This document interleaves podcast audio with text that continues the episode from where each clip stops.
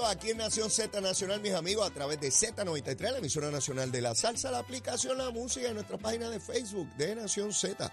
Mire, y hace días que no la escuchamos. Eh, Saben que regresaba eh, con el gobernador de viaje eh, de los Estados Unidos el fin de semana pasado, la secretaria de prensa del gobernador, Sheila Anglero. Sheila, buen día, saludos. Buen día, saludos Leo, saludos a ti, a todos tus radioescuchas, te extrañé, te extrañé Y yo- también. y yo a ti, y yo a ti porque necesito, necesitamos estar al día y tú eres la que no, los viernes, tú nos coges aquí y nos dices, mira, esto es lo que ha pasado, uno, dos, tres, cuatro. Sheila, hay mucho que contar, cuéntame. Ah, hay mucho que contar, eh, eh, hay mucho que contar y rapidito porque yo sé que, que, que tú tienes un, un programa ahí con mucho contenido, pero quiero, eh, Leo, comenzar eh, con el anuncio que hizo a principios de esta semana el gobernador, que fue sobre el 21 eh, Century Tech Force, el, 20, el 21st eh, Century Tech Force. ¿Y qué es esto? Ajá. Pues mira, eh, se están asignando 50 millones, Leo, para capacitar para capacitar a jóvenes en la industria de tecnología, en la industria digital. ¿Qué está pasando? Que a, eh, a nivel mundial tenemos una disparidad de 5 a 1. Por cada 5 personas que se necesitan en la industria tecnológica, solamente se puede reclutar uno, porque no se están dando certificaciones, carreras cortas suficientes en esta industria. Así que en Puerto Rico solamente tenemos un 2.8 de nuestra fuerza laboral insertada en la tecnología. ¿Y qué se está haciendo junto al Departamento de Desarrollo Económico y Comercio? El gobierno está asignando 50 millones de fondos estatales porque el gobernador ha tomado esto como una prioridad. Queremos insertar unas 50 mil personas trabajando en esto en los próximos 10 años y convertir a Puerto Rico en uno de los eh, territorios, estados número uno, ¿verdad? A nivel nacional en este tipo de industria. Eh, así que se anunció todo lo que se está haciendo, unos programas que se van a hacer con las distintas universidades. Este anuncio se hizo en la Universidad Ana Geméndez, en Carolina, para comenzar a certificar a jóvenes unas carreras más cortas en ciberseguridad, programación de computadora, ingeniería de la computación, para que los jóvenes puedan ya insertarse en este mundo laboral, Leo, que sabe que es del siglo XXI. Claro. Así que esto es bien importante porque es una iniciativa a futuro, pero tenemos que comenzarla ya. Hay una asignación, como, como dije hace un ratito, de 50 millones, que no es cualquier cosa. Seguro. Así que esto es bien importante, Leo. Este es el, esto es esto es lo que se está moviendo en la industria en el futuro. Sabes que en Puerto Rico, en el área oeste, estamos bien insertados con lo que es aeroespacial. Eh, tenemos allí industrias que están trabajando en lo que es la ingeniería eh, aeroespacial, pero también queremos desarrollar a Puerto Rico en toda esta industria tecnológica y digital. Así que así comenzamos la semana anunciando anunciando esta importante iniciativa. También leo el Departamento de la Familia, el gobernador anunciaron una nueva ayuda de 900 dólares para el pago de energía eléctrica. Esto es para personas de bajos recursos que obviamente eh, pues tengan una situación eh, económica difícil para el pago de la luz, estén en atraso el pago de la luz. Estas personas van a poder eh, ser elegibles, pueden entrar a la página de ACEF o también llamando al 311 llaman al 311 y verifican elegibilidad, pero eh, se asignaron unos 27 millones para eh, dar estas ayudas de 900 dólares. Estas Che- ayudas Sheila, no va directo a la persona. Para, sí, para, estar claro, eh, una persona que tiene un atraso porque perdió el empleo, porque se enfermó, o sea, eh, ¿cuáles son las características que debe tener? Porque de- debo pensar, ¿verdad? No es que a mí me dio la gana de no pagar la luz. No, no, no, ah, no, sé. de acuerdo. este, Eh, eh, y, y hay, y, y hay personas, sé que diste un número telefónico que, que solamente tres dígitos, solamente 311. 311, sí, porque eh, precisamente es para las personas que no puedan acceder a Internet, a la página de Access, Ok. eh, pues puedan hacerlo sencillamente marcando el 311 para verificar elegibilidad. Y Hay entonces, unas eh, tablas, eh, Leo, que Ajá.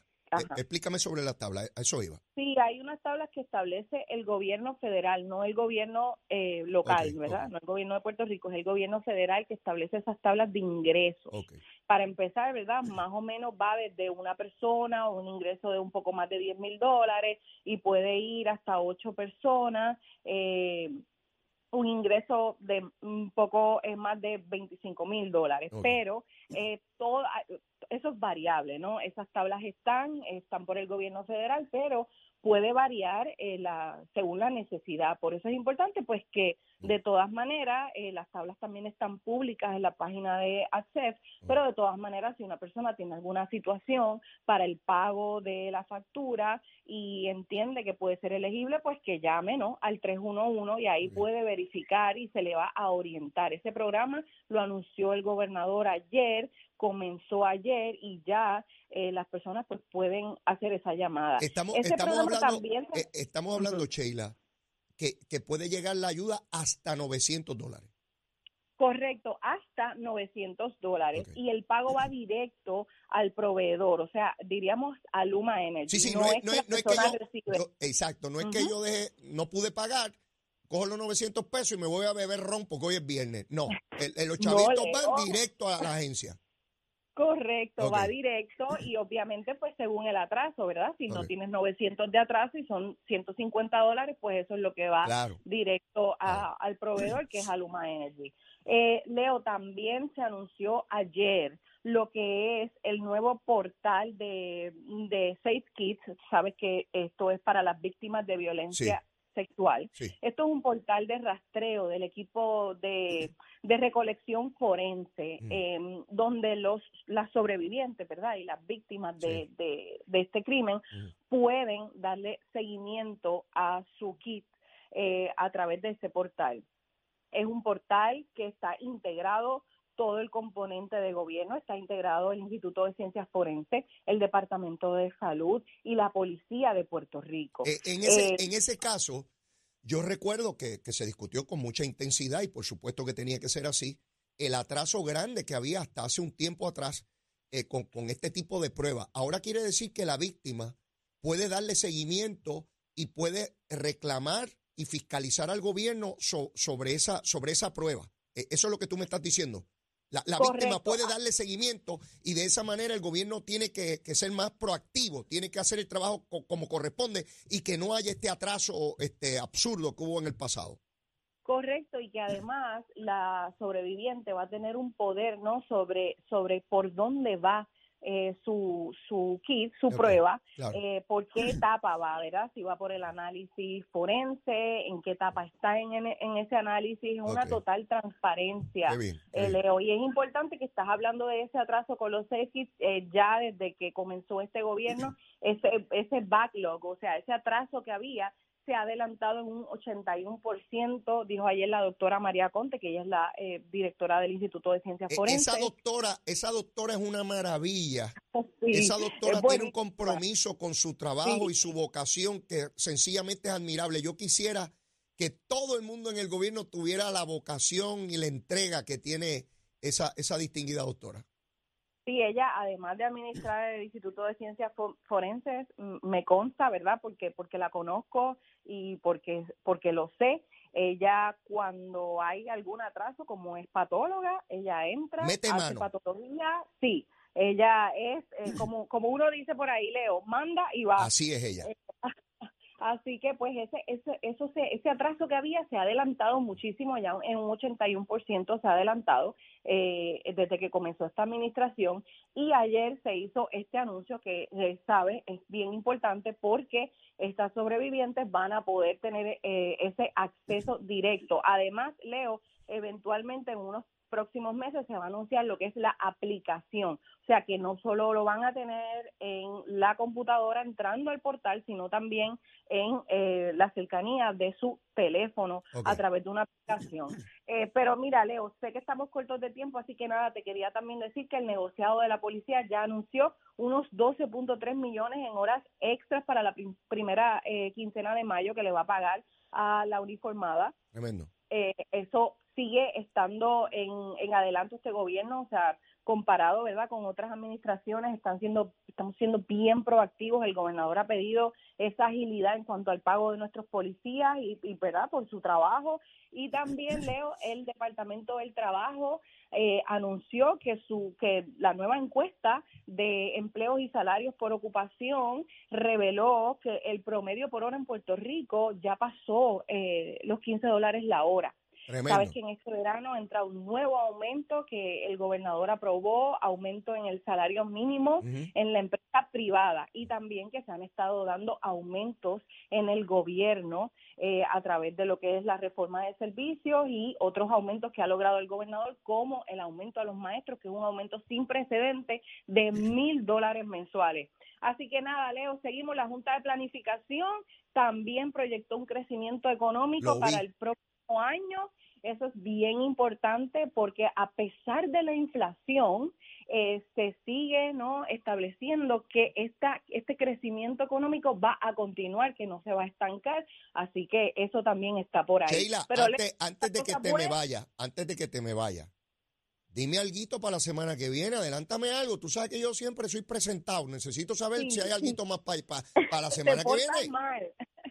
Pues mira, Leo, la semana que viene venimos con un anuncio para jóvenes también, insertarse en empleo eh, y en esa primera experiencia laboral. Así que nada, lo dejo por ahí sin mucho detalle porque tú quieres que uno te lo adelante todo y después no dejas nada para anunciar. Gracias, Sheila. Excelente fin, de semana, como siempre. Bueno, ya escucharon a la secretaria de prensa del señor gobernador Pedro Pierluisi, Sheila Anglero, que, ¿verdad? Se había escapado, pero ya regresó, regresó. Estaba eh, de viaje por allá en Washington junto al equipo del gobernador la semana pasada. Bueno, vamos a meterle mano ahora a la primaria o a la elección, yo no sé cómo rayo llamarlo, del 7 de mayo. Eso está ahí al lado, eso es este domingo, no el otro. Para escoger el presidente del Partido Popular. Mire, se siempre se forman las garatas. Cuando está llegando el día de la votación, la gente se pone nerviosa. Empiezan los ataques y la, la gusanga que se dice de lado y lado. A mí nadie me quiere decir o anticipar o adelantarse de quién tiene mayores probabilidades de vencer ahí. Y cuidado que le he preguntado a montones de amigos, muy buenos amigos del Partido Popular que tengo de muchos años. dice, Leo, yo no me atrevo a decirte, no, no sabemos, nadie sabe.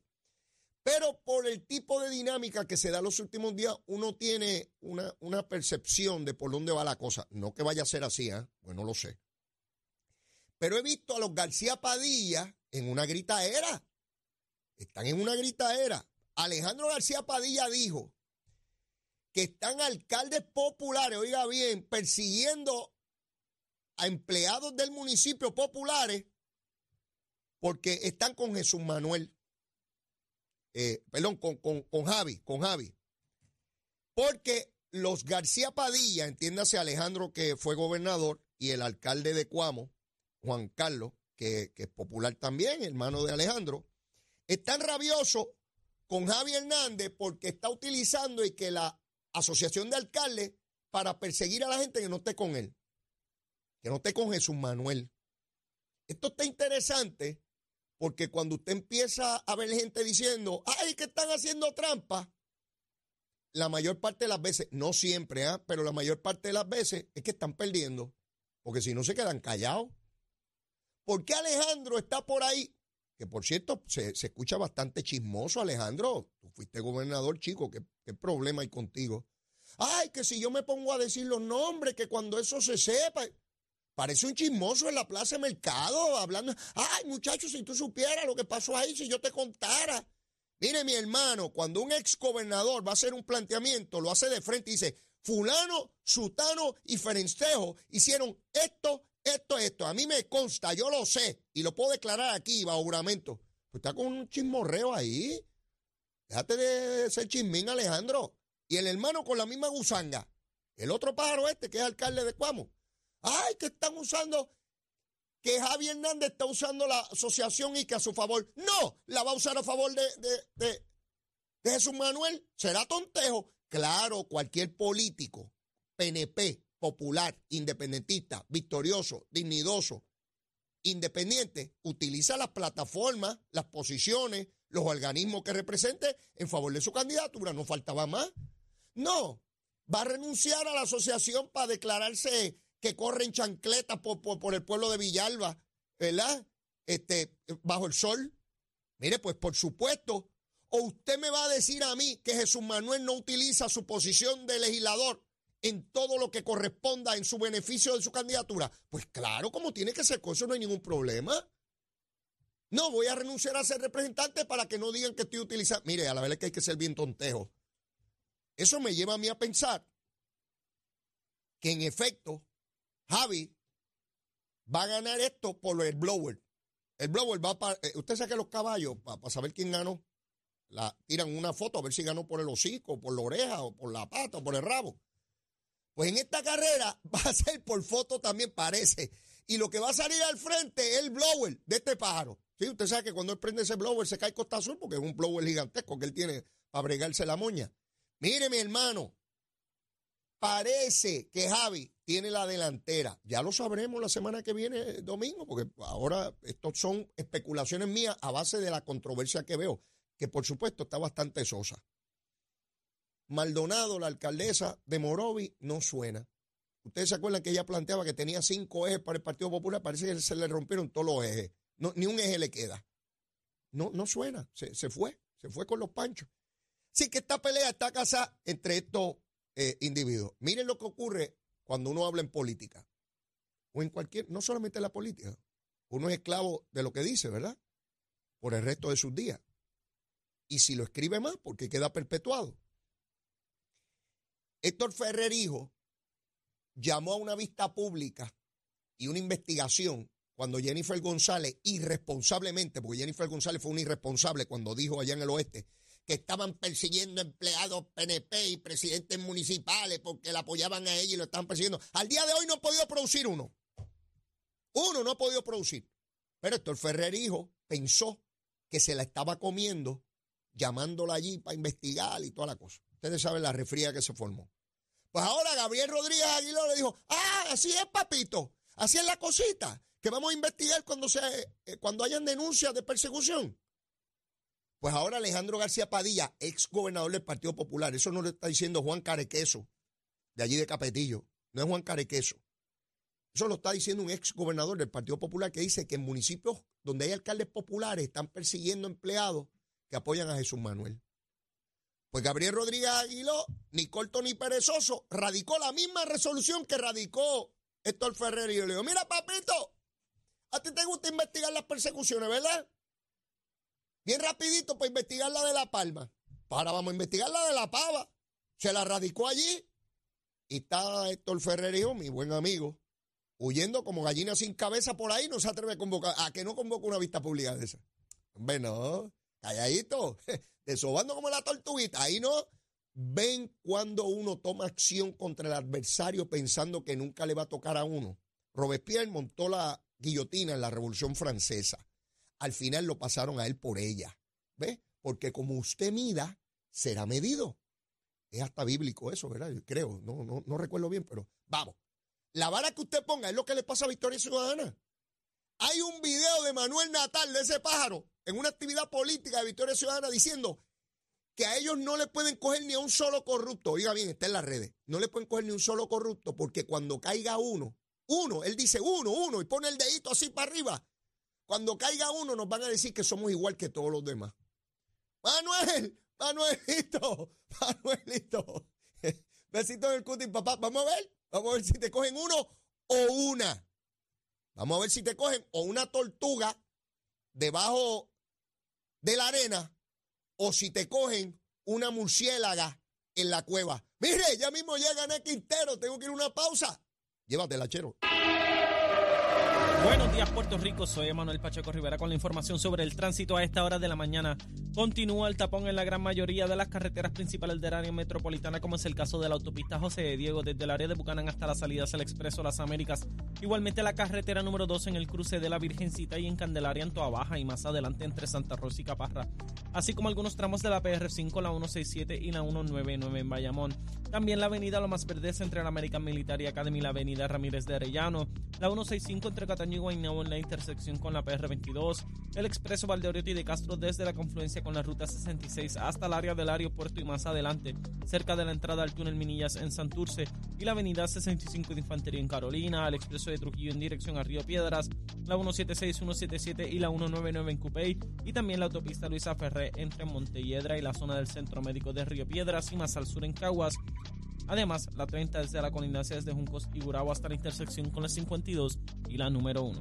Ahora pasamos al informe del tiempo. El Servicio Nacional de Meteorología pronostica para hoy una continuación de aguaceros costeros en la zona este durante las primeras horas de la mañana. A media mañana se formará nubosidad sobre sectores del interior de la isla, lo que provocará fuertes aguaceros, y en la tarde se espera que estos se muevan hacia las costas. Todos estos episodios de lluvia podrían provocar inundaciones urbanas y de riachuelos.